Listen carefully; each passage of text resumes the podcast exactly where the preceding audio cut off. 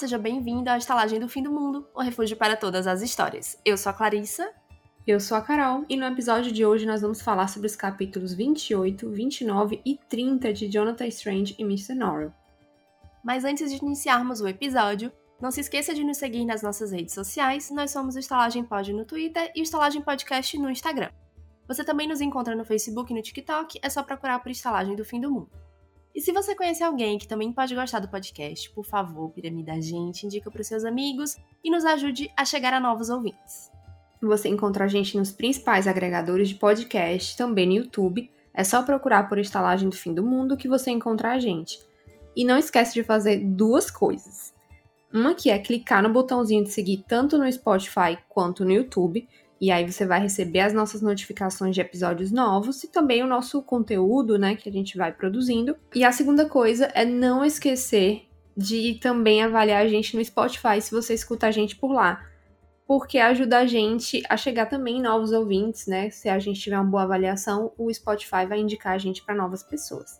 Então, ajuda lá a gente, dá essas cinco estrelinhas, que é rapidinho e não custa nada.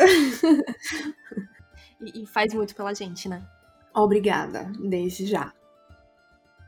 Você já sabe, mas não custa lembrar que nesse episódio vai ter spoilers. A gente vai comentar tudo que. destrinchar, né? Esses três capítulos, também falar do que já aconteceu. A gente não vai dar spoiler do que ainda vai vir mais pra frente, mas isso aqui é puro suco de spoiler, né? É. Vamos comentar capítulo a capítulo. A gente é muito boazinha de não trazer informações do futuro, mas dos capítulos a gente precisa falar. Então vai ter é spoiler sim.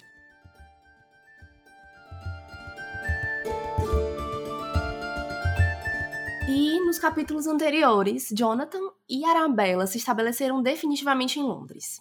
Ele inicia seus estudos com Mr. Norrell, que está maravilhado com seu novo aluno. Jonathan percebe que ele não é inteiramente honesto em seus ensinamentos, mas tenta aproveitar ao máximo a oportunidade. Enquanto isso, Steven e Lady Paul seguem vivendo o martírio que é cair nas graças do cavalheiro de cabelo de algodão. Por fim, Arabella presencia eventos estranhos na casa dos Paul. E vamos agora para o capítulo 28, a Biblioteca do Duque de Hawksburg. Estamos em novembro de 1810 e esse, esse capítulo ele vai até janeiro de 1811. Acho que é importante vocês prestarem atenção nas datas, principalmente nesses três capítulos aqui, porque muitos eventos acontecem ao longo de muito tempo, os capítulos eles meio que acontecem ao mesmo tempo, enfim. Para vocês não ficarem confusos, prestem atenção. A gente está entre novembro e janeiro de 1810 a 1811. É, e para ter também uma noção de, dessa passagem de tempo, né? Porque lendo os capítulos, a gente não, se não prestar atenção nisso, a gente perde esse foco no tempo Exato. e vê o quanto que, sei lá, a relação do Jonathan com o Mr. Norrie evoluiu, né? As coisas que foram acontecendo ao longo desse tempo, não é como se fizesse uma semana que eles estão estudando ali, né? Já tem uma relação professor e aluno já caminhando. Só pra gente ter uma noção, a história começa em 1806. Ou seja, já tem cinco anos, né?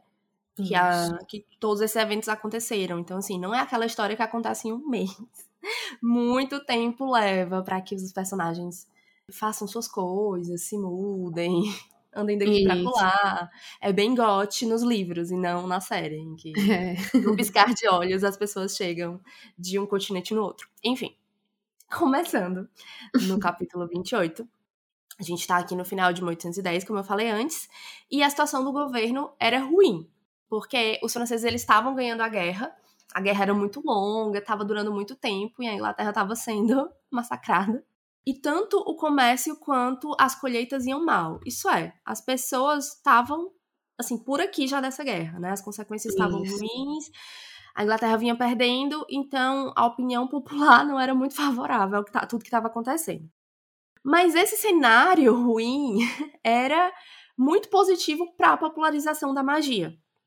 Ela vinha sendo tratada com muito respeito, coisa que não acontecia há séculos.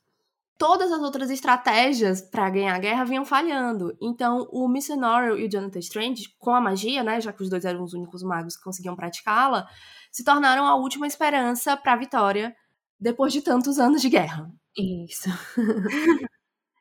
E aí não faltava trabalho para eles, né? Sempre vinha gente procurando, querendo ser atendido pelos dois, ficava uma fila enorme de gente na porta da casa deles, ali esperando para ser atendida, para conseguir uma consulta com os magos do momento.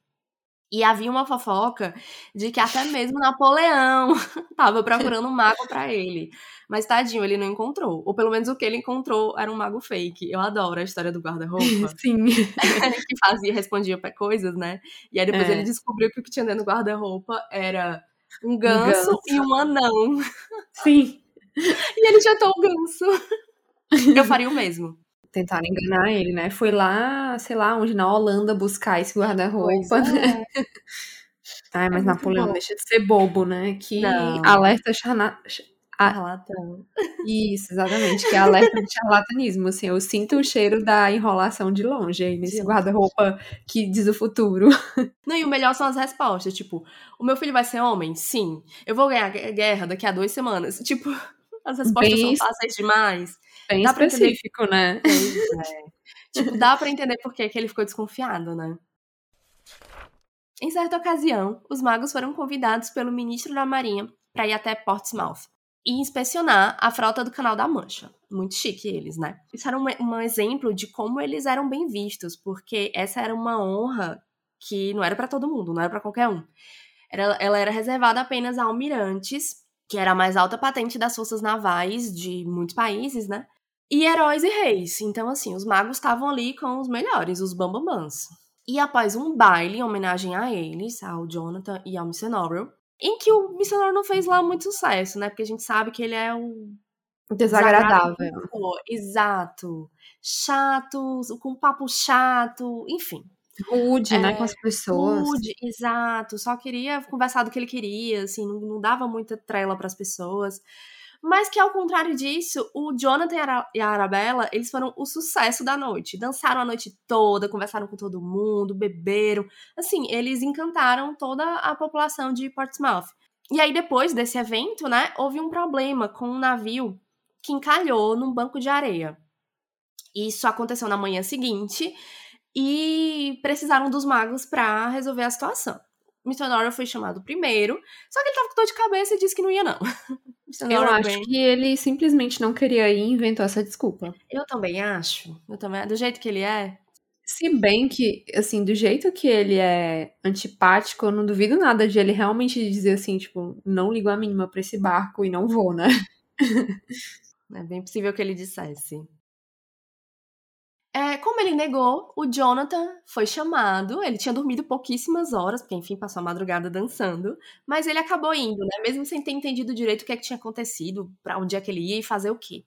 Isso é mais um exemplo de como o Jonathan estava sempre mais disponível, né, para resolver os problemas, para ajudar. Então, assim, ele realmente tinha entrado na função, sabe? É verdade. Tem uma parte que eles falam que o Mr. Norrell, ele ele se mostrou uma pessoa que não tá afim de falar com ninguém, nem conversar com ninguém que não esteja numa posição elevada na sociedade. Então tem também a ver com isso, né? Se não for um problema que vem, sei lá, do ministro, de um almirante, ele não quer saber. Ele só quer conversar com peixe grande. Porque ele acha que são as pessoas que estão no mesmo nível que ele, né? Coitado. Exato.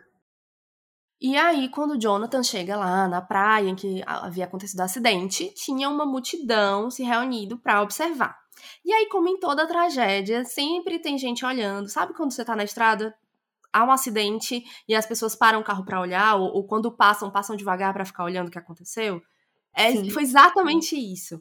E aí, obviamente, todo mundo tinha um palpite, né? Para o que tinha acontecido, para como resolver a situação. Isso é, as pessoas estavam ali futricando cochichando, conversando e todo mundo tinha uma opinião para dar. E o Jonathan, ele tinha assim zero conhecimento sobre qualquer questão náutica. Eu acho que ele não sabia nem o que era a popa do navio, o que era ele sabia zero coisa. Inclusive, só um parêntese, o meu pai da Marinha, né? É, às vezes ele vai dizer, sei lá, esquerda, ele diz echiboldo. Ai, fala coisas. Nossa, eu me lembro. Eu me lembro de uma história da tia Fátima que eu ri tanto que ela tava contando que quando ela começou a aprender a dirigir em Fortaleza, eles saíam na rua e ele ficava gritando a bombordo, tipo. e ela, ai, sei lá o que é bombordo. Eu amo é essa história. Muito bom. Pois é, esse é o meu pai. que por acaso não dirige, só navios. Só navios. Só navios. ai, ai. Ele saberia dar um palpite nessa história. Ele né? saberia como resolver. Com certeza ele saberia. Ah, e eu seria o Jonathan, né? Tipo assim, ah, mas não pode só levantar o navio, botar ele na. Bota ele em pé, né? Na, na vertical. Enfim, continuando. E aí, como o Jonathan não tinha, assim, nenhum conhecimento, as soluções que ele ofereceu, né, das, sei lá, mágicas que ele poderia fazer, é, não eram, assim, das melhores. Como eu falei, né, colocar o navio na vertical, ou mudar a direção dos ventos eram opções péssimas, porque só iam causar mais problemas. E, e obviamente, quando todo mundo ouviu isso, as pessoas ficaram horrorizadas.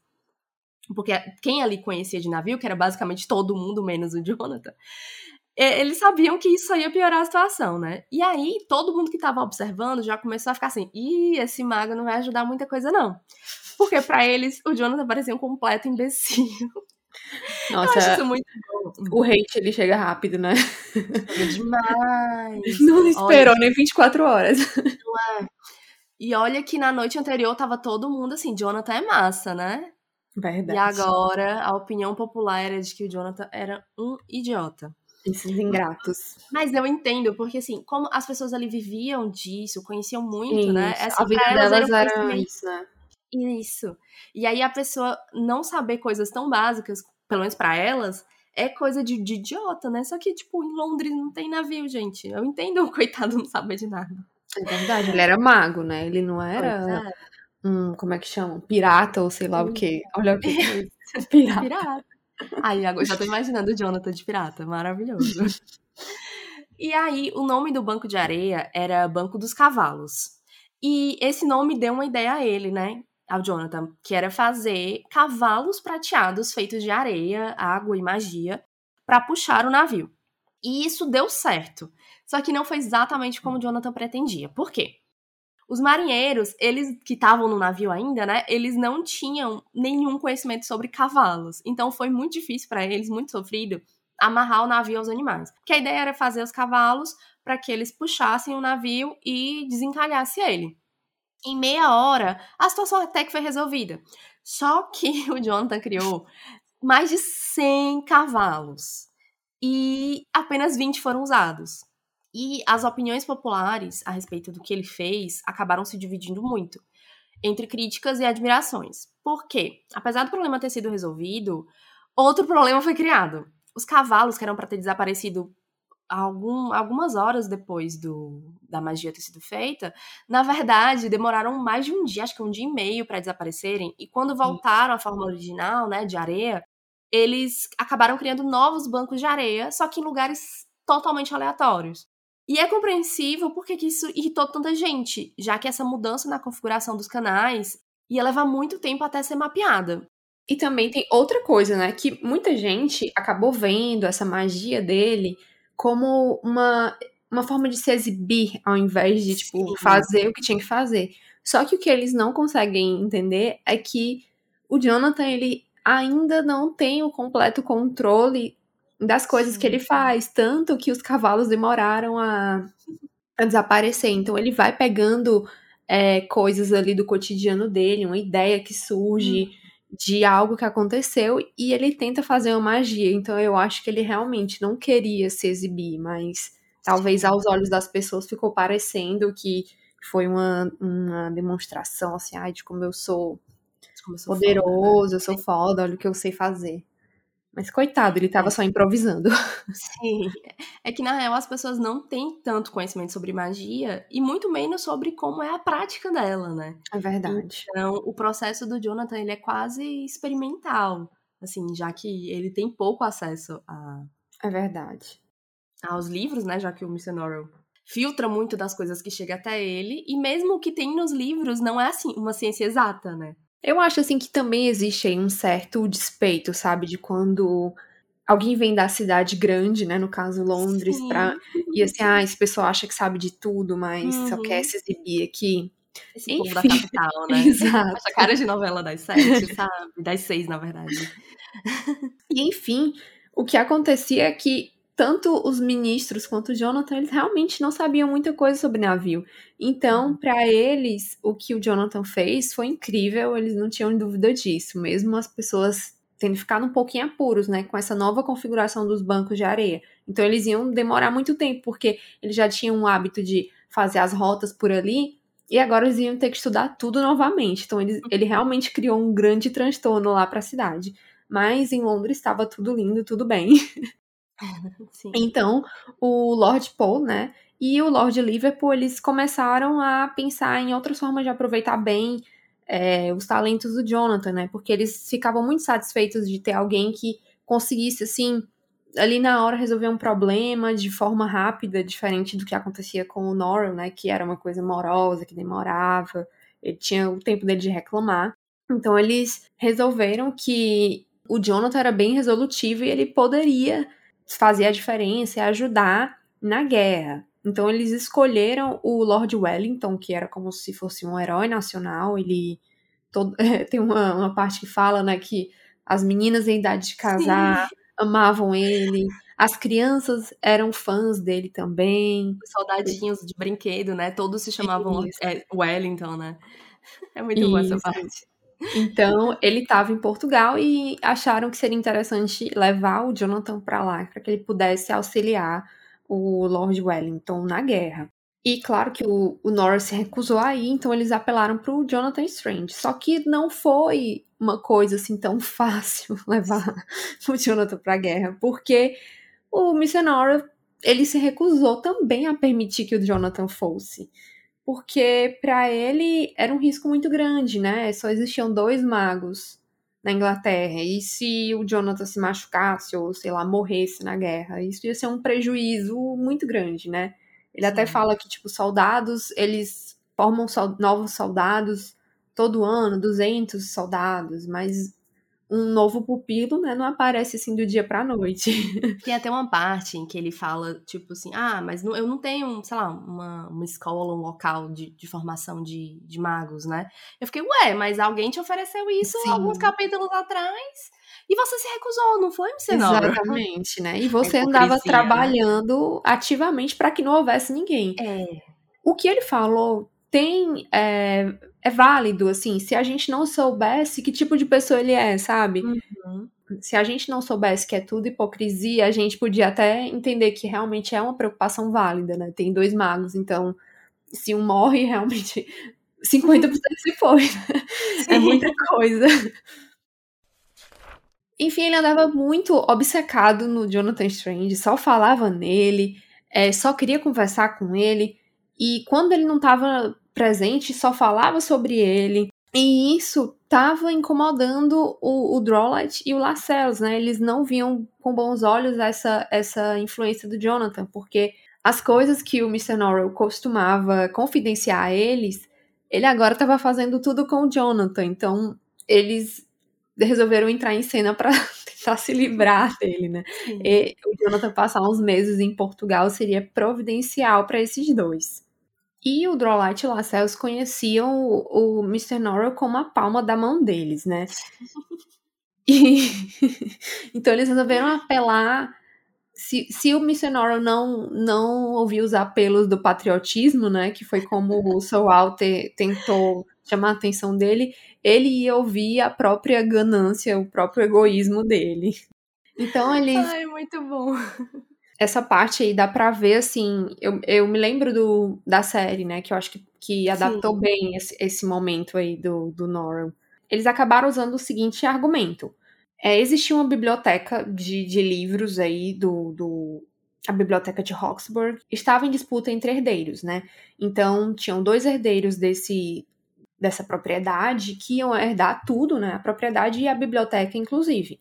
Só que era muito provável que esses livros eles fossem leiloados tão logo fosse decidido quem que era o herdeiro legítimo, né, dos bens. Então, uhum.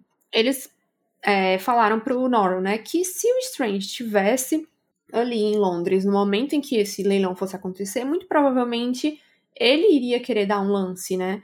E ele não ia deixar de fazer isso em respeito ao Norrell, não, porque os livros estavam para ser vendidos e qualquer um poderia comprá-los. E como era uma biblioteca muito grande, muito provavelmente existiam livros de magia ali dentro. Então, se o Norrell queria realmente afastar o Jonathan da possibilidade de ele adquirir esses livros que ele não sabia nem qual eram, mandá-lo para Portugal seria o ideal, porque ele nem ia ficar sabendo, nem ia olhar, não ia nem chegar a participar.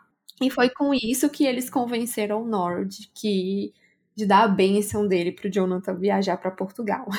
Gente, que homem mesquinho. Que homem podre, que homem podre. Ai, que ódio. Eu fiquei com tanta raiva. Principalmente no que tu vai falar daqui a pouco. Ai, que ódio. É verdade. Enfim.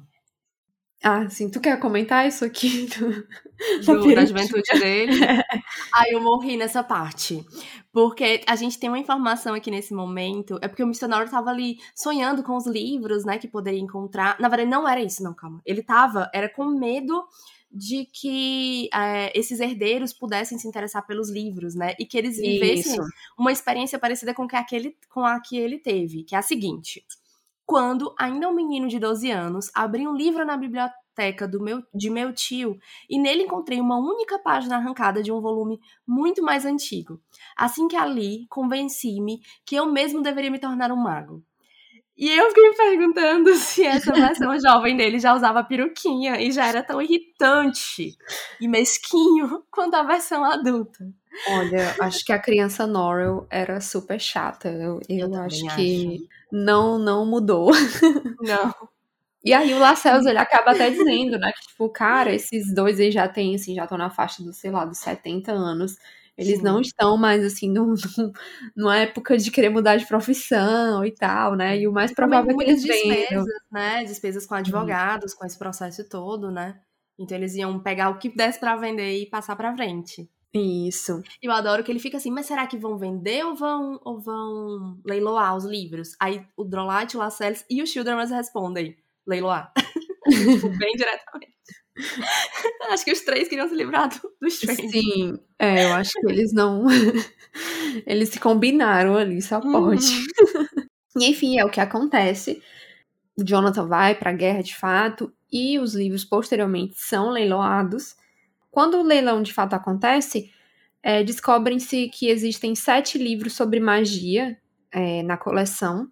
E um deles, inclusive, era um exemplar desconhecido, né? Que não existiam outras cópias dele. Então, é natural que causasse um furor em relação ao que continha esse livro. Principalmente que agora, com dois magos ali, é, os assuntos da magia agora interessavam todo mundo, né? No dia a dia também. O Norrell ele consegue arrematar todos esses volumes e ele tem apenas uma concorrente, a Arabella Strange.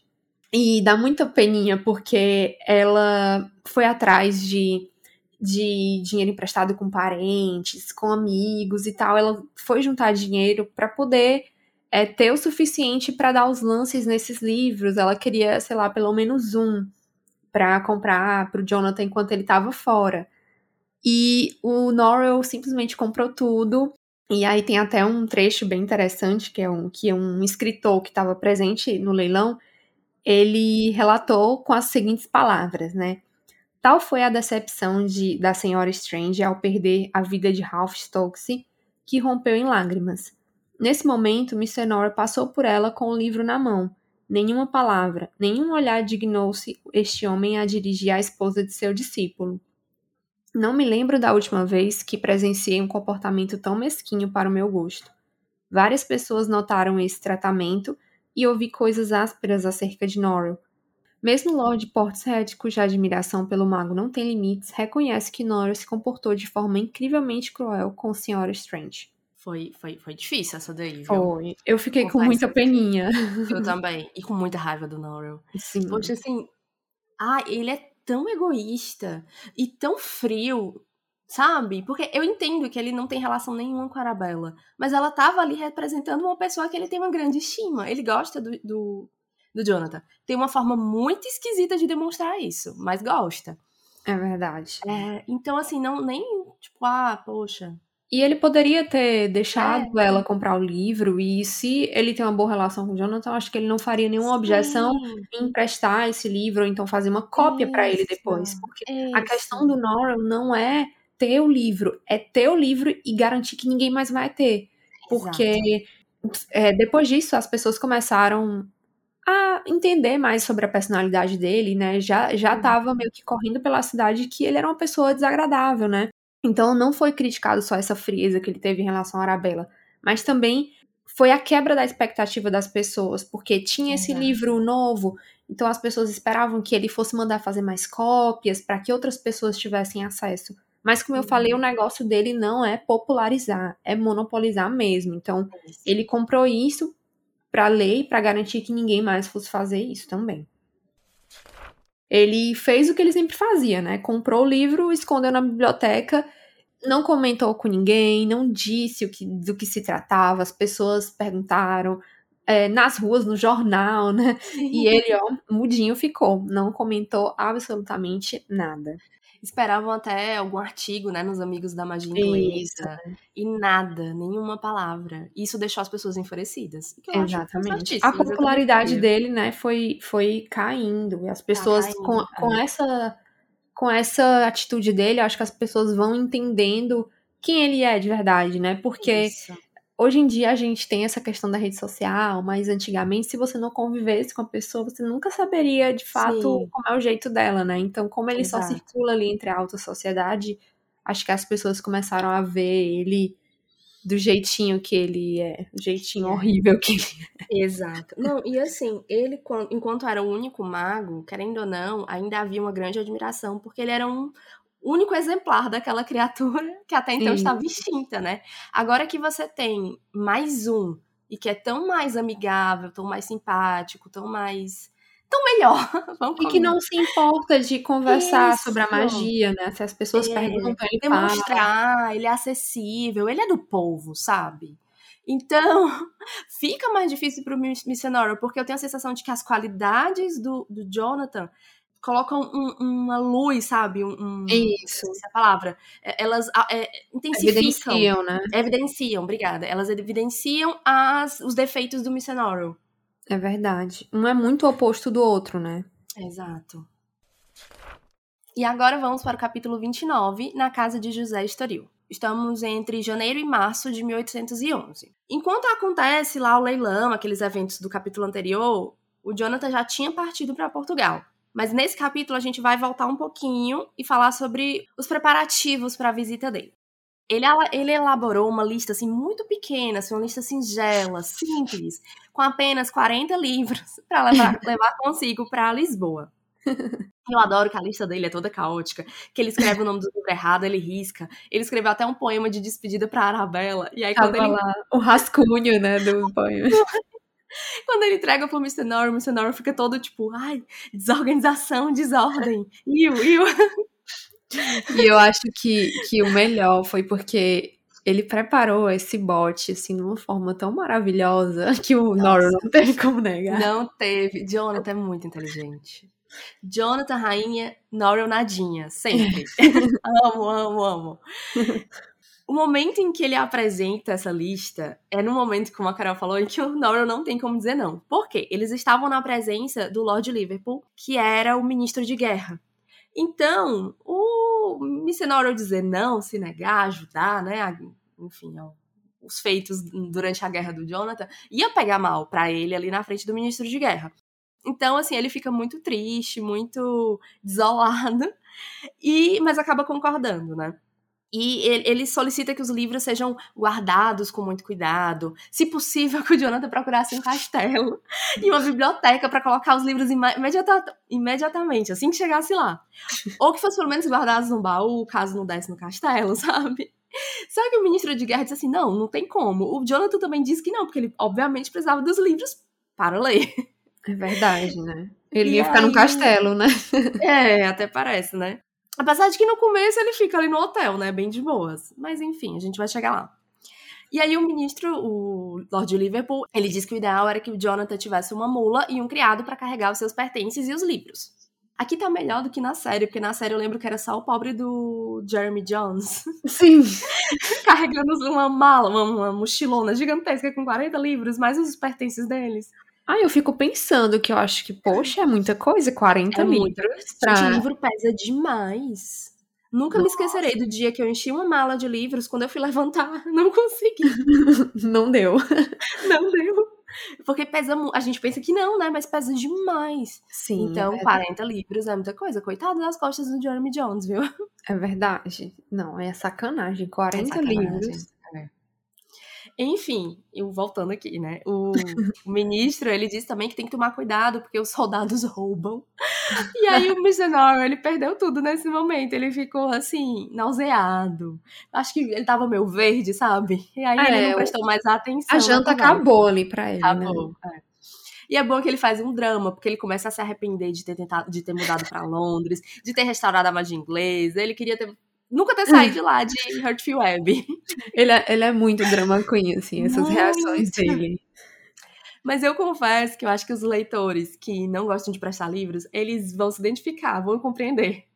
Porque, assim, emprestar um Sim. livro para algumas pessoas é difícil. Imagina 40, né? Então. Imagina para levar para a guerra, né? exato, exato, né? A pessoa tem muita coisa para se preocupar na guerra, né? O livro não vai ser uma delas. Então, pode crer que esse livro é. Vai passar por momentos Poucas difíceis.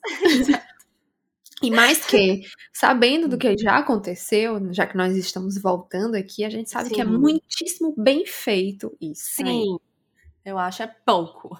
Devia ter levado mais. Nem devolver aquelas, não. Devolvam as coisas que vocês pegam emprestada, brinks. Mas que foi um, bem feito pro, pro Nora, foi. Foi bem feito, sim. É verdade. E aí, quando o Jonathan chega em Lisboa, é a primeira vez dele indo para fora da Inglaterra, então ele está muito encantado, né, com, com a cidade, com as ruas, com as praças. E ele já chega de madrugada querendo encontrar o Lord Wellington, assim, querendo se mostrar bem útil, sabe? Olha, eu vim aqui para ajudar. Só que ele tava, enfim, tava de madrugada. O, o Jeremy Jones diz assim, tipo, ah, não, ele deve estar tá dormindo, vamos descansar. Eles vão para um hotel, que era um hotel que ficavam, né, outros outros soldados, enfim, outras pessoas ali participantes da guerra. Aquela que não sabe falar. né? Também não sei. Aí os participantes. Os participantes, né? Enfim. Essa colônia de férias. Exato. E aí no dia seguinte, ele vai procura alguns soldados para perguntar, né, onde é que tá o Lord Wellington. Eles, a resposta assim é muito maravilhosa. Ele está em todos os lugares. Ele ele tá onde precisam dele. É tipo assim, nossa, muito esclarecedor. E aí ele tenta mais, né, e, e aí dão a, a resposta assim mais óbvia possível. Ele está nas linhas. Ponto. O John dele fica meio desconcertado. Porque, assim, eles falam com tanta certeza e tanta obviedade que, tipo, ele não consegue questionar o que diabos são essas linhas. Ah, eu amo que nessa parte que fala que assim, né? Tipo, que já deu de ser de fazer papel de idiota, né? Sim, exato. Aí ele pede pro Jeremy Jones fazer papel de idiota. É. Só que quando o Jeremy Jones vai investigar, ele volta dizendo exatamente a mesma coisa, que ele tá nas linhas. Porque ele achava que o Jonathan saberia o que eram as linhas. Ai, é bom demais, cara. Nossa, um mas essa... capítulos, tá assim, Sim, sensacional. Tá. E, e, e, o mais engraçado é que essas pessoas, elas realmente estão querendo não ajudar. Porque Sim. quando ele pergunta, é tipo assim, ah, ele, ele tá em qualquer lugar, não sei quando ele volta, ele pode nunca mais voltar. Ele, podem precisar dele em qualquer lugar, a qualquer momento. Então, assim, gente, ele tava no, no quartel, sei lá o que, era só dizer é, isso, sabe? Só dizer isso. Não precisava apontar no mapa onde já era, era só dar uma informação um pouco que ajudasse, sabe? Enfim, é, o Jonathan ele acaba pedindo ajuda pro dono do hotel em que ele estava. E eu amo que era um hotel que era todo para britânicos, né? Então, assim, ele tinha um papel de parede britânico, só que com o sol português, o papel de parede desbotou. A culinária era uma culinária britânica, só que a cozinheira, como era portuguesa, colocou muito mais azeite e temperos, e ficou meio uma mistura, sabe, das duas culturas. Eu achei maravilhoso, porque, tipo, você só encontra coisas britânicas de fato, 100% britânicas na Inglaterra. Tipo, não tem como tipo, e... levar de lá para outros lugares e manter, sabe? E olha, bestas são eles, porque eles falam, né, que tinham um papel de parede que eles trouxeram da Inglaterra e Sim. tudo mais, mas que tinha desbotado. Gente, é por isso que os portugueses usam os azulejos, né? Porque Sim. desbota, amigos. Né? Tem que entender o local. Pois é, Portugal tem sol, coisa que na Inglaterra não tem. Pois é. Mas é divertido esse capítulo, né? Ele pediu ajuda, o Jonathan pediu ajuda pro, pro dono do hotel, né? E ele foi mais, mais simpático com o pobre do Jonathan. Ele explicou que diabos eram as linhas. Elas eram basicamente uma sequência de, de edificações. Eles pegavam, sei lá, moinhos, prédios, enfim, que eram usados ao longo, assim, eram, eram tipo, vários prédios ao longo de quilômetros que eram usados pelo exército inglês como uma forma estratégica ali de evitar Isso. que o exército francês se, se movimentasse. É, eles faziam. O povo, né? É como se fossem assim umas sentinelas, e aí as vilas que ficavam entre essas linhas, eles faziam aquela estratégia de terra arrasada. Então eles queimavam Isso, tudo, destruíam tudo, é. para que o inimigo não chegasse e se aproveitasse da, da estrutura da cidade que estava ali. Isso. Inclusive eles ficam putos porque eles mandaram queimar uns Ai, trigos, né? Trigo, né? Só que as pessoas não quiseram queimar, e aí os, os franceses pegaram, estavam usando moinho pra, pra moer o trigo. E eu amo que tem um soldado que assim, não, mas o que eles pegaram, aqueles sacos, podia ser uma coisa bem menos útil que trigo, sei lá, vai que era ouro, tipo. Nossa, que, que utilidade tem para ouro, né? Que coisa. Não é mesmo. Enfim. E aí, o Jonathan então foi se encontrar com o Lord Wellington, mas a recepção não foi exatamente o que ele esperava o general, ele não estava muito interessado em ter um mago é, para nenhum tipo de, de, atividade. Ele achava que essas intervenções que vinham de Londres, né, dos ministros ingleses, com o uso da magia, eram muito irritantes. Isso porque ele até diz assim: ah, a Marinha até tá fazendo algum proveito de vocês, mas você, a, as intervenções que vocês estão fazendo estão só me atrapalhando, porque, de acordo com ele, é, só quem conhecia de fato as necessidades do exército ali era quem estava ali, no caso ele. Né? Quem estava em Londres, ali no conforto da sua casa e tudo mais, não tinha noção de qual é a realidade ali da, da guerra, né? Isso. Então, eles achavam que compreendiam a situação deles ali em Portugal, mas na verdade eles tinham uma ideia muito pequena do que, do que era de fato útil para eles. E segundo Lord Wellington, um mago não era útil. Acabou com ele. O Jonathan coloca o rabinho entre as pernas e volta para Lisboa e passa um mês tentando elaborar propostas das mais idiotas para apresentar para o Lord Wellington. E obviamente todas elas são negadas, porque uma das propostas dele é mandar uma chuva de rãs para atormentar os franceses, porque ele acha assim muito bíblico, sabe? Uma coisa meio fim do mundo. sabe, o apocalipse está chegando. Só que ele descobre depois que rãs são tipo uma iguaria para os franceses. Os franceses comem rãs. Então ele ia, ele ia fazer o contrário do que o Lord Wellington queria, que era matar os franceses de fome. Olha, atrapalhar. Eu de rir, porque dá muita dó, porque ele tá com muita boa vontade. Mas, Sim. assim, ele tem zero noção do que fazer. Então, ele acaba, acaba tendo as ideias mais idiotas. Sim. Muito aí, bobo, né? Pois é. O Lord Wellington, ele acaba mandando o capelão do quartel-general pra meio que convencer o Jonathan a ir embora. Só que o capelão, ele acaba sendo gente boa e acaba orientando o Jonathan a ser mais útil, a, a, conhecer de fato a rotina, o dia a dia e as necessidades do, do exército, né? Seja do, do próprio Lord Wellington, que está ali comandando tudo, e dos soldados. E assim ele conseguia elaborar estratégias melhores para para ajudar as pessoas e, e, e, se mostrar útil de fato. Isso porque o próprio capelão passou por isso, né? Vários outros vieram antes, só que eles tipo, ai, ah, vou entrar de licença, vou, vou, tirar férias. E aí, quando ele chegou, tipo, ninguém dava atenção para ele. Tipo, ele, é como se ele também não fosse útil, porque nenhum dos que veio antes ficou, então aquela função é como se fosse, tipo, desnecessária. Só Verdade. que ele se mostrou útil, né? Tipo assim, ele, ele criou a oportunidade, sabe? Empreendestes. Empreendeu, empreendeu, empreendeu. Meu Deus, empreendeu. Enfim, ele, ele, ele criou a necessidade, tipo, sei lá, tipo, de ouvir as pessoas, de, sabe, Dar um conforto, né, para as pessoas conforto, ali, que tinha muita gente ferida, muita gente morrendo Isso. e tal, né? É, e aí, com o tempo, tanto os soldados passaram a confiar e apreciar a participação dele ali, como ele também se mostrou útil, né? E aí, agora ele tem, ele é, sei lá, tipo, é chamado para fazer as coisas, ele é questionado e tal. E aí, essa orientação é o que faz com que o Jonathan vá e fique junto de fato com o exército. E assim descubra como, poder, como ele pode ajudar mais é, o Lord Wellington e todos os outros. ele segue as orientações, né, do capelão e vai levando conhaque, champanhe, uma bebidinha, né, pra uma bebida aproximar as pessoas, né? Então ele ia comprar a amizade desse povo todo com olha, álcool.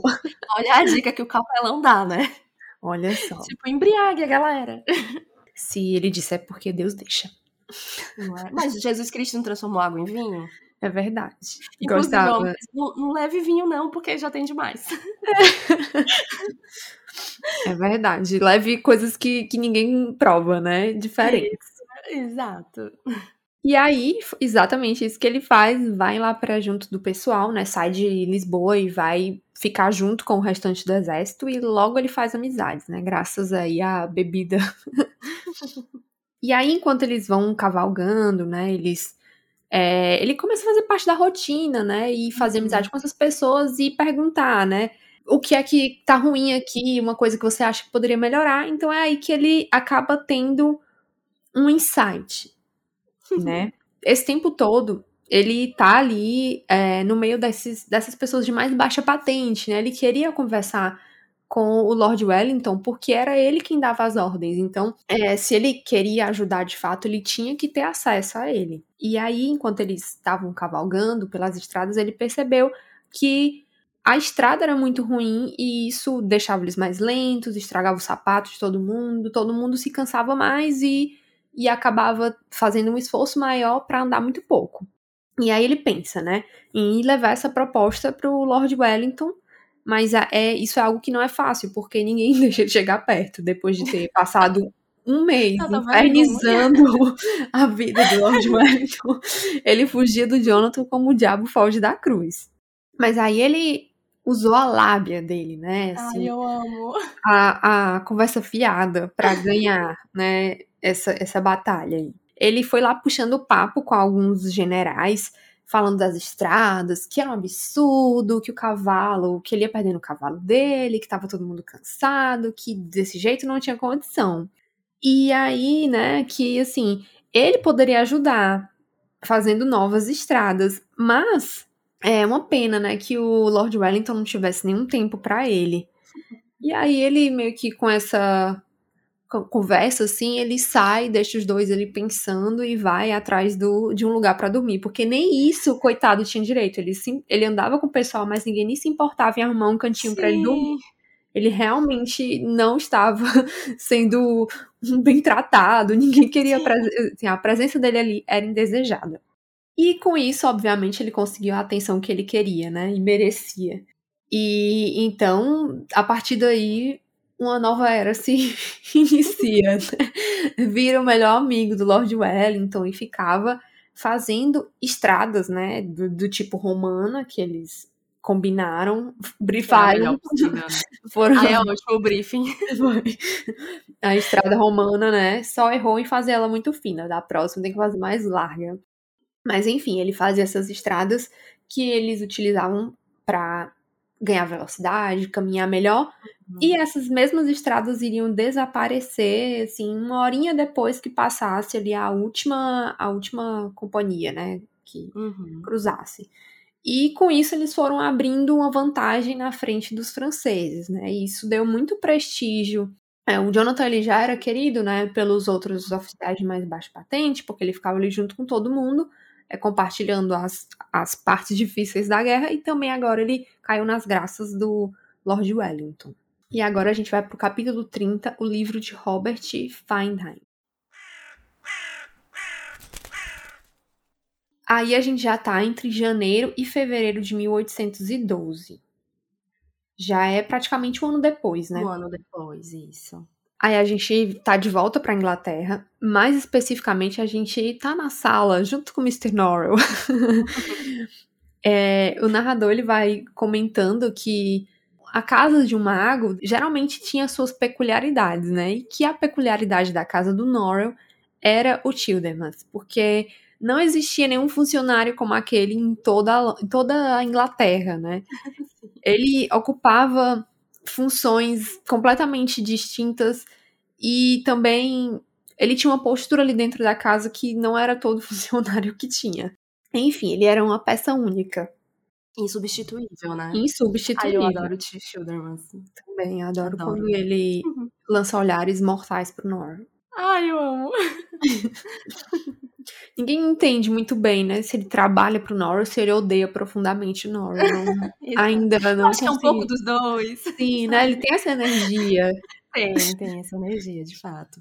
Tem um determinado momento que ele só chega pro Nor e diz: Ó, oh, estou me ausentando, com licença, volto quando puder. E vai embora. Enfim, ele, ele não explica direito o que ele vai. Verdade, ele não explica de jeito nenhum o que ele vai fazer. É, ele, ele, vai. ele simplesmente deixa instruções lá com os outros funcionários, viaja uhum. e fica mandando cartas pro Nora, mas tratando de temas estritamente de trabalho. E aí ele volta depois de três semanas viajando entre os condados de Nottingham e York ele estava, na verdade, procurando pelo Vínculos, né? Ele saiu em busca do rastro do Vínculos. Ele volta com algumas informações sobre o passado do Vínculos, mas ele não tem ideia de onde que ele estava, né? O que estava acontecendo com ele, porque o Vínculos andava sumido aí há alguns anos. Na verdade, todo esse rolê aí tinha muito a ver com o livro que o Vínculos falou que ele tinha e que o Norrell nunca ia tocar as mãos. Então, é uma coisa que ainda incomodava o Norrell, ele queria muito esse livro, né? A gente já sabe que ele é obcecado por é. livros. E, e, uma coisa que o Vínculos tem ele não pode ter, isso, isso não cabe na cabeça dele. O Drolight e o Lascelles, eles estavam ali presentes no momento em que o Schildermans volta. E o Lascelles, ele faz questão de dizer logo que achava que era completamente sem propósito essa busca pelo Vínculos e que o mais provável é que ele já tivesse morrido, né? Lembrando que faz mais ou menos quatro anos desde a, desde a última vez que a gente tem notícias do Vínculos. É, a última aparição dele é quando ele encontra o Jonathan Strange no capítulo 22, né? Quando ele vai. Que é ali onde o Jonathan decide que vai ser um mago, né? Uma forma bem uhum. maluca de escolher a profissão. Como a gente já sabe, o Schildemans ele tem o poder de ler cartas, então ele tem esse talento, mas ele continuava vendo pelas cartas que o Vínculos ele continuava com esse livro. Então, muito provavelmente, ele não estava morto. Só estava desaparecido mesmo.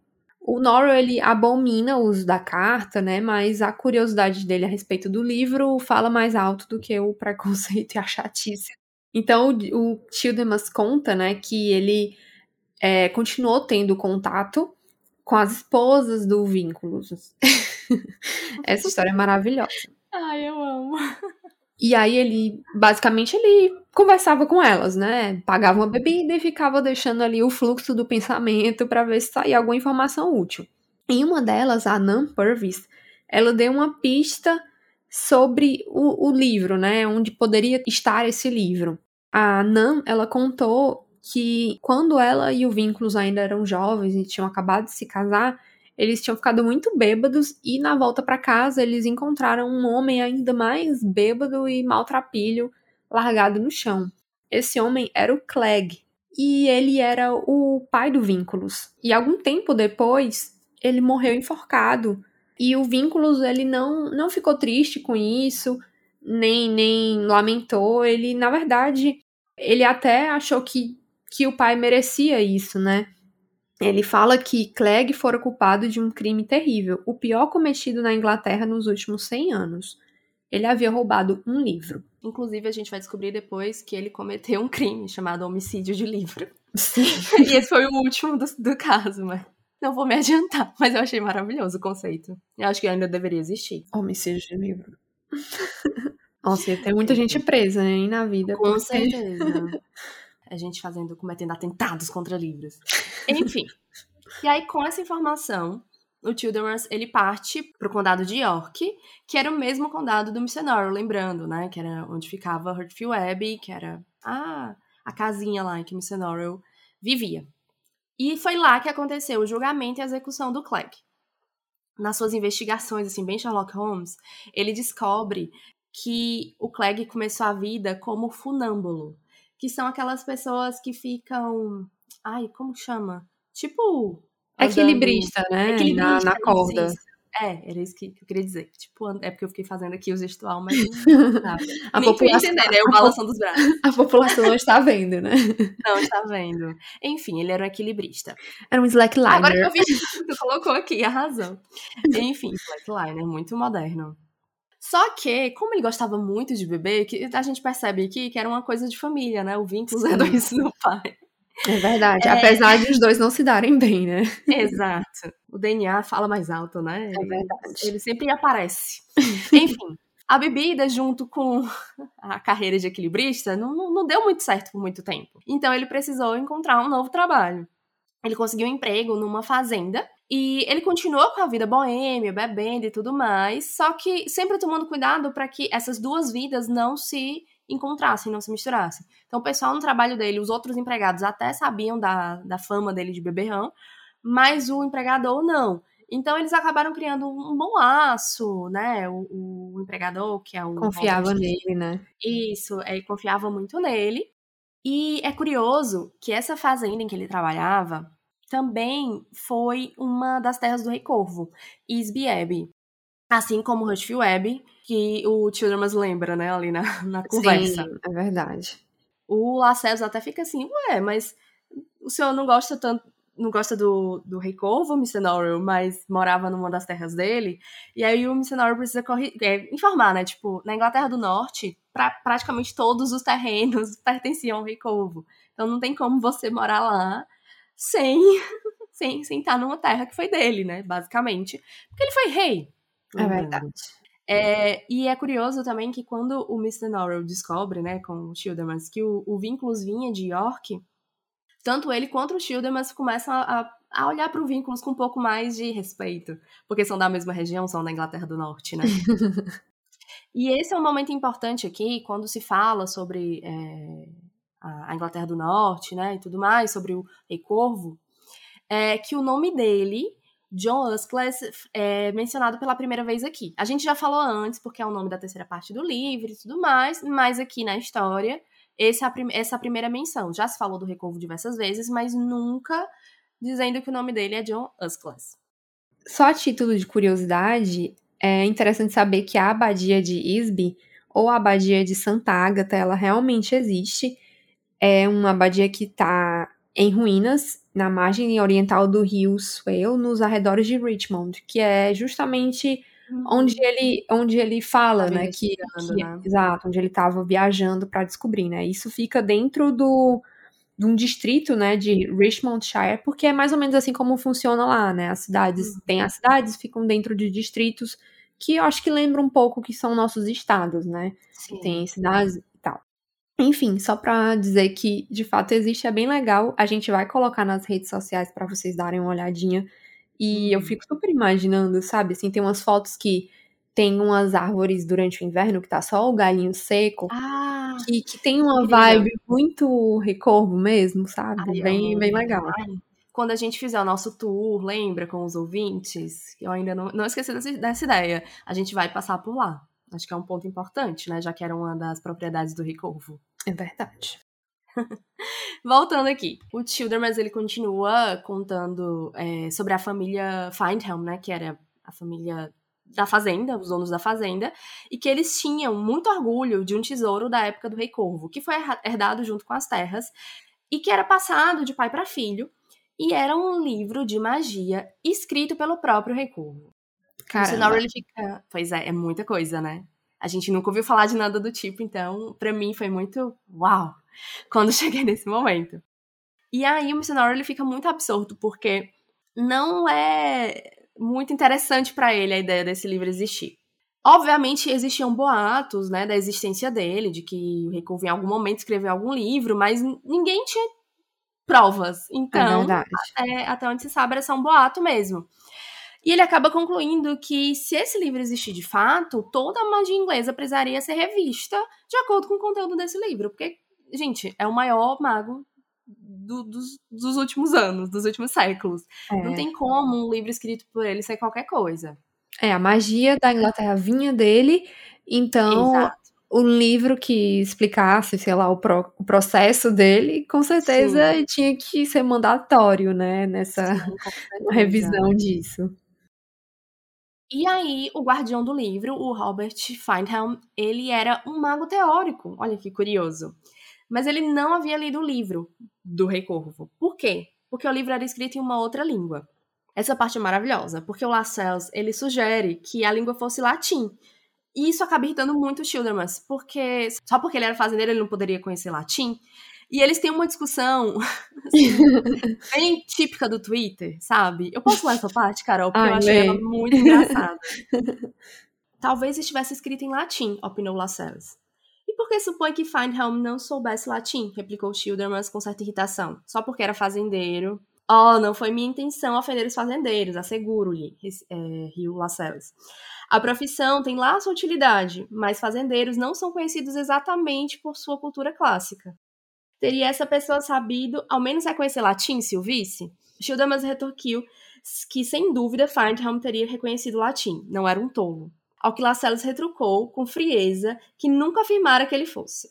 Cara, esse negócio de tipo, ah, eu, eu nunca disse isso, ah, mas eu também não disse isso, sabe? Tipo, é muito, muito a cara do Twitter. Eu, tipo, todo dia eu vejo pelo menos três ou quatro discussões, assim, por lá. E eu achei sensacional. Ah, eu amo essa rivalidade deles. Eu também. Agora nós temos mais informações sobre o Rei Corvo. Acho que é a primeira vez que a gente fala sobre, sobre a origem dele aqui, né, na, nos capítulos. Então, é isso que é importante. É, isso aqui vem numa nota de rodapé. É numa nota de rodapé? Não, é o Noro que fala, né? Isso. Isso aí, na verdade, é, pelo que o Nora fala, é uma reconstrução que ele fez da história do, do Rei Corvo. Com base nas coisas que ele lê, né? Porque ele fala que isso é, é minha opinião, não é uma coisa para ser publicada. Exato. É, ele diz que o Rei Corvo foi criado no Reino Encantado e que por isso ele não sabia ler ou escrever. Quando ele vem para a Inglaterra pela primeira vez, com 14 ou 15 anos, ele já tinha reinos em dois mundos: o mundo encantado e aquele país lá ao lado extremo do inferno. Vocês lembram disso? Gente, com 14 ou 15 anos, ele já tinha tudo isso. 14 ou 15 anos eu tinha Barbies ainda, eu acho. E é isso. Enfim, que não foi nem eu que comprei, né? Então, assim. Ai, que triste. Enfim, é, como qualquer adolescente, obviamente ele era muito orgulhoso e muito cheio de si, né? Ele tinha feito muito mais do que qualquer outro adolescente é, que eu conheço e talvez de todos os de toda a época em que ele viveu. E ele, por, por esse orgulho todo, ele não quis é, ler ou, ou escrever em latim, como se ele achasse que os pensamentos dele fossem muito mais importantes que os pensamentos daquelas outras pessoas. Então, tipo, por que ele precisaria ler os pensamentos delas, sabe? E aí, quando ele precisou registrar os seus pensamentos, ele acabou preferindo criar uma língua própria, as letras do rei. Porque ele podia, basicamente. Sim. Rei povo muito cheio de si, mas não posso julgar, porque, né, até onde a gente sabe, ele era um homem e tanto. E é curioso que quanto mais tempo ele passava na Inglaterra, é, interagindo com outras pessoas, ele menos se parecia com a criatura mágica e mais com ser, humano, ser humano. Isso porque ele era muito soturno, muito silencioso quando ele chegou, assim. Ele parecia realmente vir de um lugar mágico, porque de fato ele veio. E aí, nesse momento aqui, assim, numa primeira leitura, você fica se perguntando, né, o que é que significa é, o convívio com as outras criaturas mágicas? É, é o que fez ele parecer com elas e aí, ao interagir com os humanos, ele passou a agir como um, ou seria a origem do recorvo não humana? Perguntas, muitas, muitas questões aqui. A gente pode, inclusive, voltar a essas perguntas Sim. quando elas forem respondidas, elas se elas forem respondidas. Exato. E voltando à história do livro, em 1754, o fazendeiro Robert Findham, ele solicitou que o Clegg levasse esse livro do Rei Corvo a um homem no condado de Derby.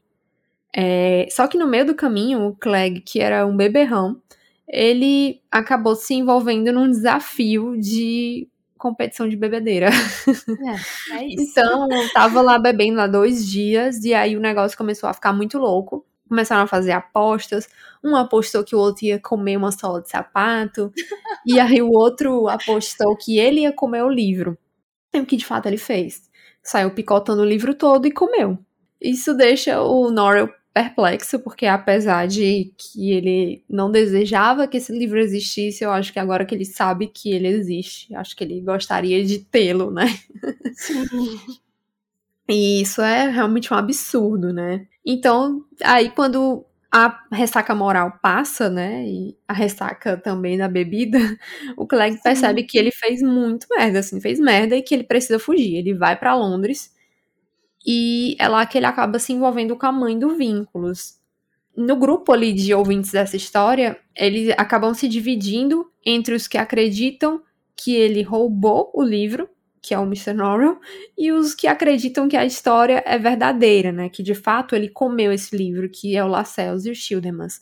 Porque o Drollett, na verdade, ele não estava nem um pouco interessado nessa história, então ele estava meio que passando um pano ali em cima de um, uma cigarreira que estava em cima da mesa, sabe? Assim, zero interesse nesse papo. Não tem. É, é, legal que ele fala assim: que não é nenhuma fofoca de ninguém que tá viva, é, tipo, fofoca de gente que já morreu há muito tempo, então é. não me interessa. Nossa, o Drolight. Ele não, ele não para de me surpreender. Sim. Porque eu tava, tipo assim, meu Deus, eu preciso saber mais. E aí ele, tipo, ai, nossa, que, que história chata, né? De gente que morreu. É, que papo chato, é. Papo chato. Só que a questão que fica é, se ele de fato roubou o livro, por que, que ele não apresentou esse livro e devolveu quando ele foi sentenciado à forca pelo roubo, na verdade, pelo assassinato desse livro, é. né? E se o livro foi dado de herança ou ficou pro Vínculos, por que é que o Vínculos odiava o pai dele, né? Uhum. E também, se o livro foi comido como ele fala, como é que o Vínculos afirma que ele possui esse livro? Muitas perguntas que, que ficam estranhas aí. Eu tendo a acreditar no Lascelles e o Schilderman, eu acho que tem uma coisa estranha aí nesse, nessa questão desse livro. E eu acho que ninguém iria morrer por causa disso, né? Principalmente se ele não tinha uma relação de proximidade com o filho, né? É, como curiosidade, né? É que ele foi sentenciado pelo homicídio de um, de um livro, porque na época as leis da magia entendiam que se você é, destruísse um livro que tem informações importantes a respeito da magia, isso se qualifica como se fosse um assassinato de uma pessoa. O livro é quase uma entidade. Então ele foi enforcado por ter assassinado o livro. Olha, eu acho que a. É, como é que se diz? A sentença foi, foi severa demais. Também acho. Mas que, que deveria ter. Que se deveria ter consequências para maus tratos a livros, deveria. Sim, porque nesse caso específico ele realmente causou uma coisa assim absurda de horrível, né? Porque é. é um mago que foi o maior da Inglaterra por 300 anos e ele deixou uma relíquia ali com os textos de, de, da magia dele e alguém vai e come numa, num desafio de bebedeira. Foi. Acho que não vale a vida de uma pessoa, mas ele realmente trouxe muitos prejuízos. Isso me faz pensar, assim, é, como vínculos têm acesso a isso, sabe? Tipo, acho que todo mundo acaba criando uma teoria nesse momento. E o fato dele ter comido e depois ter tido um filho te leva a pensar em algumas coisas. Sim, né? né? E sabendo que era o livro do Rei Corvo. Do Rimagor do Rei Corvo. A gente sabe que não é só um livrinho de papel e. É de que Tinta, né? é, tem, tem poder impregnado ali. Magia nele, exato. E mudando um pouco o cenário, né? Uhum. Enquanto esses personagens estavam lá discutindo, a gente vai para a companhia do Stephen Black e do Cavaleiro de Cabelos de Algodão. Os dois estão conversando no People Day Boys, aquele barzinho lá que o Steven costuma frequentar com os outros butlers. Amo. E aí, nesse momento, é um, um diálogo muito estranho, porque o Cavaleiro de Cabelo de Algodão tá num tom diferente, sabe? Sabe? Como se ele não estivesse. Como se ele estivesse muito louco e de repente ele teve, assim, um minutinho de sobriedade falou alguma coisa com que faz sentido. A lucidez veio, né? É. Quem diria? Quem diria? Quem diria? Então ele acaba é, se desculpando com, com o Steven. É, ele fala assim, né, que o acordo que ele tinha com o Norrie fazia ele ter que devolver a Lady Paul todas as manhãs após os bailes. Mas que ele não tinha essa mesma obrigação em relação ao Steven. Mas mesmo assim, ele continuava a devolver ele, né? Assim, né? Muito pro, pra alegria do Steven, que não queria de jeito nenhum ficar em esperança perdida, né? Mas na cabeça. Ir, né? Exato, né? Mas na cabeça do cavalheiro, não, não há nenhuma dúvida de que ele simplesmente trocaria tudo para ficar lá para sempre. Enfim. É, o Steven, ele é muito educado, ele fica dizendo, ah, que pena, mas assim, para, Steven, pelo amor de Deus. Não, não dá mais. Não, assim, não, não dá trela pra esse maluco. Essa, essa amizade, ela é tóxica, Steven. assim, Muito, muito. Sabe? muito. Se você não pode dizer o que você pensa pro seu amigo, essa amizade não faz bem, isso não é amizade de verdade. É verdade. É porque ele ainda não chegou assim no limite, no limite dele mesmo, É. sabe? Porque senão acho que ele Exato. falaria alguma coisa. Mas enfim, ele fala que tem uma coisa, né? O Cavaleiro de Cabelo de Algodão fala que tem uma coisa que impede ele de fazer isso. E é o fato de que ele tem poderes divinatórios, né? Ele, ele consegue Uhum. vis- vislumbrar o futuro. Ele fala que não é uma coisa muito clara, tem ali como se fosse uma névoa em volta desses acontecimentos do futuro, mas que ele consegue sim saber mais ou menos o que vai acontecer. E ele sabe que o destino do Steven é ser rei. E, assim, aí a gente descobre aqui que não é só a teoria da conspiração, né? Que não era É. fanfic, é Não real. era fanfic, yes. E ele fala que ele consegue ver que o Steven vai ser, é, vai reinar num reino que, que ele já tem contato, que ele conhece. Então ele Uhum. pensa que só pode ser a Inglaterra, né? Já que é o Uhum. único reino que o Steven já esteve, né? Já Já E que tem uma conhece. ligação muito forte, né? Isso. Afinal, E- foi onde ele cresceu. Exatamente. onde Estão os laços dele, né? É um de lá onde ele tá mais enraizado, né? Isso. E aí ele fala que por isso ele não pode privar a Inglaterra do Stephen, né? Porque se é o destino dele ser rei daquelas terras, ele não pode ficar indefinidamente em esperança perdida. O Steven ele acaba questionando se na verdade esse reino dele não deveria ser na África, né? Considerando que ele é um descendente é, de uma mulher africana. Mas aí o cavaleiro fala que, pelo que ele vê, realmente seria a, a Inglaterra, porque é um reino onde ele já esteve e ele nunca esteve na África. O Steven acaba confidenciando também ao cavaleiro de que ele é, é filho de uma escrava, né? é, que era propriedade do avô do Sir Walter na Jamaica. E ela foi levada até a Inglaterra grávida e acabou tendo o bebê no navio e não resistiu ao parto. E aqui é interessante ver essa, essa alfinetadinha que a autora dá, porque o Steven vai falando assim, né, que é, apesar de que ele, na- ele é, é descendente, né, dessa mulher jamaicana, ele comenta com o Cavaleiro de Algodão, né, então que a mãe dele era uma escrava, mas que a partir do momento em que ele nasceu na, na Inglaterra, né, ele foi pra Inglaterra, ele estava livre. Apesar de que a Inglaterra continuava fazendo escravos em outros países. Então, ele não chega a falar isso pro Cavaleiro de Cabelo de Algodão, mas ele pensa, né? A liberdade é aqui na Inglaterra, mas nos outros países eles vão lá e, e tocam terror. Escravizam todo mundo, né? É, tem essa crítica aí que É. ele faz. Que é, é bem, bem pertinente. E eu acho que também é uma forma do da gente ver que o Steven não é tão, tão bobo e tão. É, que ele tem senso crítico, né? Que ele. Isso, exato. Assim, ele, é muito educado, ele, ele muitas vezes responde de forma pacífica, mas no pensamento, sabe, ele, ele tá atento às coisas, ele tem criticidade. Só que eu acho que a, a- o local dele naquela sociedade, né, o fato dele ser um homem negro numa sociedade extremamente racista e, enfim, é, é um é um empregado de um homem, de uma figura política, tudo mais, ele teve uma boa educação, então assim, ele é muito, tem, toma muito cuidado com as coisas que ele fala, Sim. né? Ele é sempre muito gentil, muito educado, não, não, não, fala coisas que podem ser Mal polêmicas, interpretado, é. mal interpretadas, mas em pensamento ele vai lá assim, com, com pensamento você vê que, tipo assim, hum, esse cara não é bobo. É, ele, sabe? ele. Eu acho que justamente por ele ter tido acesso a essa educação, assim, ele consegue enxergar esses problemas, sabe? Porque eu acho Exato. que ele. Ele sabe que por mais que ele seja livre de fato ali, essa liberdade Uhum. dele tem limite, sabe? Uhum. Então, assim, ele. para aquelas pessoas ali que, que, tem, que tem essa questão do berço, né? De nascer, tem um título de nobreza. Não interessa se você é rico, Mas se você não tem um título de nobreza, você é como se fosse menos do que os outros. É, então ele sabe que é, o fato de ele ser é, jamaicano, né, ter ascendência jamaicana, na verdade, pesa ainda mais sobre ele.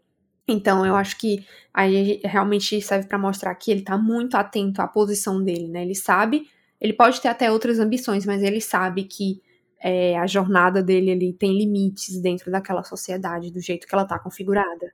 Exato. E aí o cavaleiro ele fica revoltado com isso, né? Ele, ele acha um absurdo terem feito isso com o Steven e com a mãe dele, né? E ele tá ali pronto para fazer vingança, né? Ir atrás de vingança contra o Sir Walter. E diz que mata o Sir Walter e vai buscar a alma do vô dele para matar de novo também. Eu adoro que ele diz que vai no inferno buscar a alma, porque ele tem certeza que o avô dele foi pro inferno. Pro inferno, é. Mas o Stephen, ele, ele nega isso, disse assim, que não foi esses dois especificamente que, que trataram ele mal, pelo contrário, ele sempre hum é, foi muito bem tratado, tanto pelo Sir Walter como pelo, pelo é, pai dele, né? Era o, era o que tinha dinheiro. Aí o pai dele foi que ficou com as dívidas. Foi. Aí por conta das dívidas que ela é levada pra Inglaterra, né? Porque ela vai é. com uma propriedade. É isso. O Steven, ele também é muito grato ao Sir Walter e ao avô dele, né? Porque foi por conta deles que ele recebeu a educação que que ele teve. O próprio Sir Walter era contra a escravidão e o avô dele foi responsável por batizá-lo. E é curioso como o cavalheiro, ele desconhece totalmente as questões sociais, né, na Inglaterra do século XIX. Ele não entende por que, o Stephen, por exemplo, ele acha que não tem, assim, nenhuma possibilidade dele vir a se tornar rei da Inglaterra, sendo ele um homem descendente de, de uma mulher escravizada, sendo ele um homem negro, o cavalheiro só vê o bom caráter e a boa pessoa que o Steven é. Então, assim, ele quer unir os dois reinos e, assim, derrubar todos os inimigos deles, sabe? Ele não tá preocupado com as questões que, que são importantes para aquela sociedade. Ele só quer fazer o amigo dele ser rei. E, e cabeça dele. ao mesmo tempo que ele é um amigo tóxico, ele também é aquele que faz absolutamente tudo Isso. que está ao alcance dele para para que o amigo consiga seus objetivos, seus sonhos. Então, assim, é, ele é um, uma pessoa perigosa, um amigo perigoso, né? É um amigo perigoso. Mas eu confesso que eu achei é a final desse, o final desse capítulo muito fofo. Eu fiquei assim, Sim. assim, cavalheiro, vai lá, eu tô torcendo por você. Eu também. É um momento. É, mas, nesse momento, né, que o cavalheiro ele pergunta é, pro, pro Stephen se ele sabe o nome dele de verdade, né? Que o nome que a mãe dele escolheu para ele, porque ele meio que fala assim: ah, esse nome não foi você que escolheu, isso aí é um, um arremedo, né, do, do, do, do nome do... do seu colonizador e tal. Isso porque para ele ser, quando ele for rei, né, ele tem que ser rei com o nome próprio, o nome Isso. escolhido pela mãe, não pelo pelo, cati, pelo, pelo captor dele, né? E aí o Steven acaba falando para ele que ele nem sabe nem mesmo o nome da mãe dele, que dirá se ela de fato é, escolheu o um nome para ele. Mas o cavaleiro diz que, que tem certeza de que ali nos momentos que ela tava com ele na barriga, com certeza ela pensou em algum nome e que como prova da amizade dele, do amor que ele tem, né, a estima que ele tem pelo Steven, ele ia descobrir esse nome, que nome era esse que ela tinha dado pro Steven. Ai, muito fofo. Eu achei, eu achei muito legal isso dele, eu sabe? Foi a primeira vez que eu, que eu não fiquei com. Nesse momento aí foi um dos poucos momentos que eu não tive raiva ou pena do Steven, assim, tipo. Porque ele realmente estava uhum. tendo uma conversa normal com o cavaleiro, né? sim, né? Sim. Que não, não foi uma, uma conversa levada pelo cavaleiro em que o Steven dizia aquilo que o cavaleiro queria ouvir, né? É. realmente eles trocaram. E eu achei muito fofo o cavalheiro, tipo, ah, eu vou te ajudar, meu amigo, eu vou descobrir o seu nome. Eu fiquei, vai, descobre, descobre. Porque assim, você vê, assim, tem duas, tem duas amizades é, muito em foco, né? E que é a amizade sim. do Norrell com o Jonathan, né? Jonathan, Porque o, o Norrell tem muito apreço pelo Jonathan, né? Ele admira muito ele. Isso, isso é real, ele de fato admira e tem a amizade do, do Steven e do Cavaleiro. E eu acho que nessas horas eu acho a amizade do Cavaleiro de Algodão mais verdadeira do que essa admiração que o Nora tem pelo Jonathan. Porque Sim. enquanto que o, o, o Nora é desagradável com a Arabella, que é a esposa do, do Jonathan. É. ele fica tentando impedir que o Jonathan saiba de certas coisas, não deixa ele pegar a carreira dele, né? Isso, não quer deixar ele ter livros, várias coisas, enquanto que o Cavaleiro de Algodão tá movendo mundos e fundos para fazer, para descobrir isso pro para arrumar um reino pro Steven, mesmo é. que não seja exatamente isso que o Steven quer. É, é de uma forma deturpada, mas assim, é. ele quer dar o que ele acha que é o melhor pro amigo, né? Eu fico é. lembrando muito do episódio passado, que é o que ele dá o cetro, o orbe e a coroa, né? Isso. Pro Steven. Que já é um anúncio do que vai acontecer aqui e provavelmente do que vai acontecer mais para frente. Assim, desde que ele conhece o Steven da primeira vez, ele sabe, ele sente, ele percebe que o Steven tem alguma coisa real ali nele, assim. É. De que ele vai ser rei, ou de que ele é um rei. E, e, ele tá sempre ali insistindo nesse assunto, e o Steven, de, tipo, nossa, que chato, que cara chato, sabe? Tipo, é. de rei, sabe? Para com essa conversa de rei. Só que aqui a gente chega, a gente entende que, tipo, essa conversa, por mais que seja meio bizarra, porque, assim, até onde a gente sabe, tem zero chances do Steven vir a ser rei da Inglaterra mas ela acabou indo para um caminho que vai ser legal para ele, né? Tipo, pô, descobrir qual o nome que é a mãe dele, que ele não sabe nem que nome tem. Tipo, escolheu para ele, sabe? É um negócio que não é num, num contexto como esse, não, nunca ele conseguiria. É. Mas o amigo dele tem possibilidade de fazer isso por ele, então assim, é, eu acho que é a primeira vez que o Cavaleiro realmente oferece para um amigo, no caso aqui pro Steven, né? É algo que o Steven de fato quer. É não verdade. algo que ele acha que o Steven quer, mas que o Steven não quer. É verdade. Mas assim, apesar de ser. Achei legal isso e tal, mas tanto ele quanto o Norris são amigos bem tóxicos. São, são tóxicos, assim. A gente não está passando pano, a gente só está reconhecendo que nesse momento ele fez um. Ele acertou. É, é verdade. Foi um acerto no meio de vários erros. É que o, o Cavaleiro de Cabelo de Algodão, ele faz pro. ele faz pro Steven o que ele acha que o Steven quer. Então ele é. acaba errando. O Nor, eu acho ele falso. Então, ele é. não faz as coisas pro Jonathan porque ele acha que é o melhor pro Jonathan. Ele faz as Exato. coisas pro Jonathan porque é melhor para ele. Pra então, ele, nesse isso. ponto, eu acho que o Cavaleiro ainda é melhor. Ainda é um amigo melhor. É, é porque ele detur, deturpa as coisas, mas ainda é pensando no melhor pro amigo, né? Isso. Eu concordo. É. E é com essa bela. É com essa né? bela reflexão e passação de pano, só que não. Só que não. Que a gente fecha esses capítulos.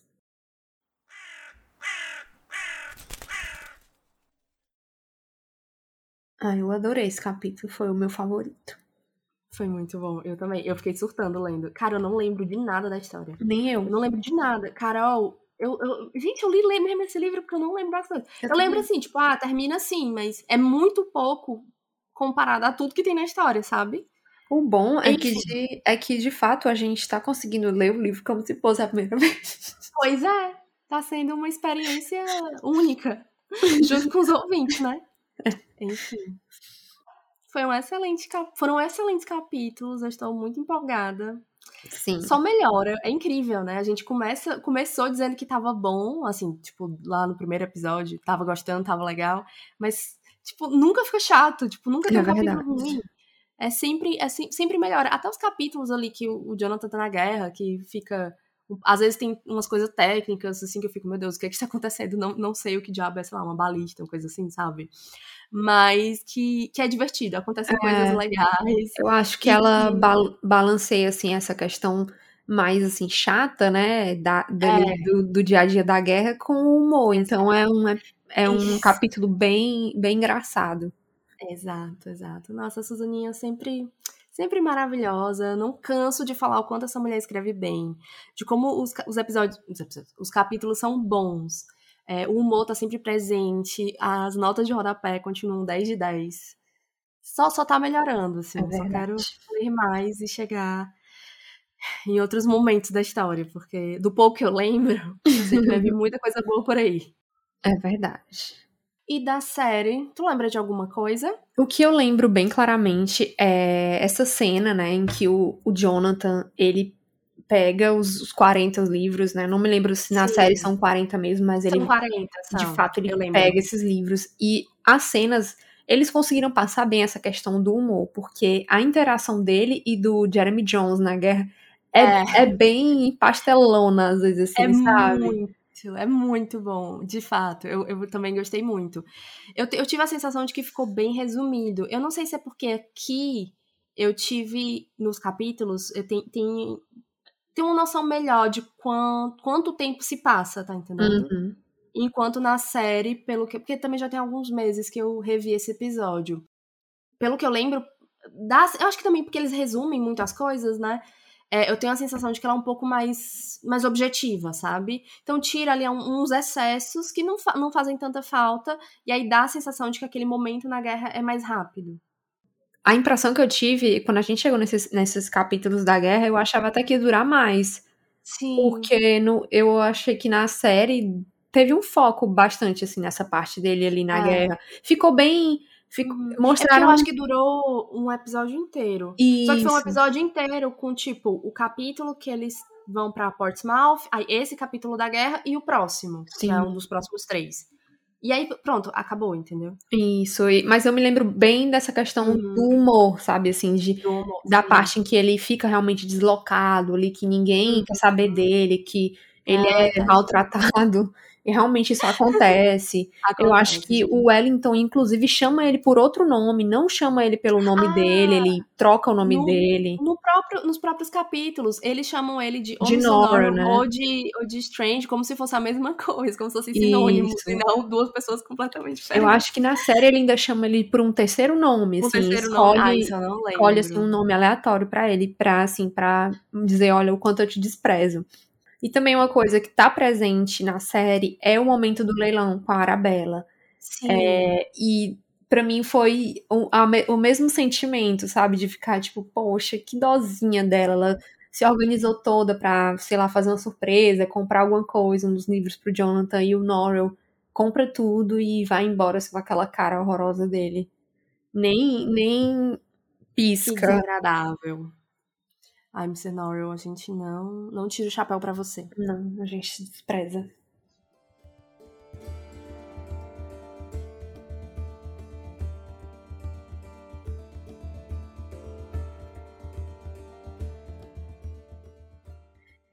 E se vocês quiserem mandar algum recadinho pra gente, pode ser tanto de desse episódio do Jonathan Strange, pode ser dos outros episódios que já passaram, pode ser coisa da primeira temporada, a segunda não interessa.